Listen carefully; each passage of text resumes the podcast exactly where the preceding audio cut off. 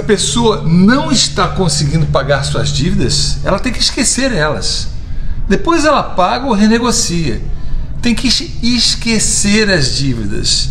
Economizar dinheiro e construir uma riqueza real é muito mais importante.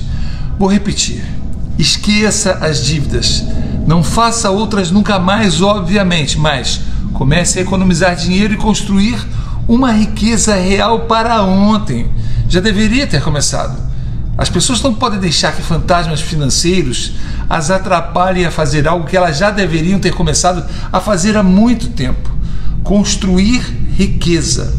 Não importa o quanto a pessoa ganha, qualquer um, em qualquer nível social ou em qualquer emprego, tem o poder de ser tão bem sucedido quanto todos os milionários e bilionários da Bolsa de Valores que começaram do zero.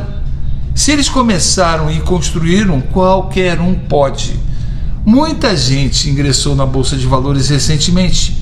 Todas essas pessoas têm algum dinheiro.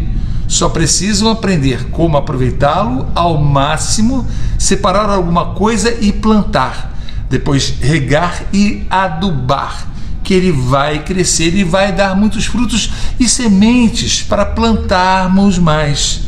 E o primeiro passo será entender que é preciso quebrar paradigmas que foram plantados na gente ou por perdedores e fracassados ou pela mídia publicitária que quer que as pessoas apenas consumam os produtos ruins deles. É preciso colocar na cabeça que para vencer é preciso ser diferente da maioria.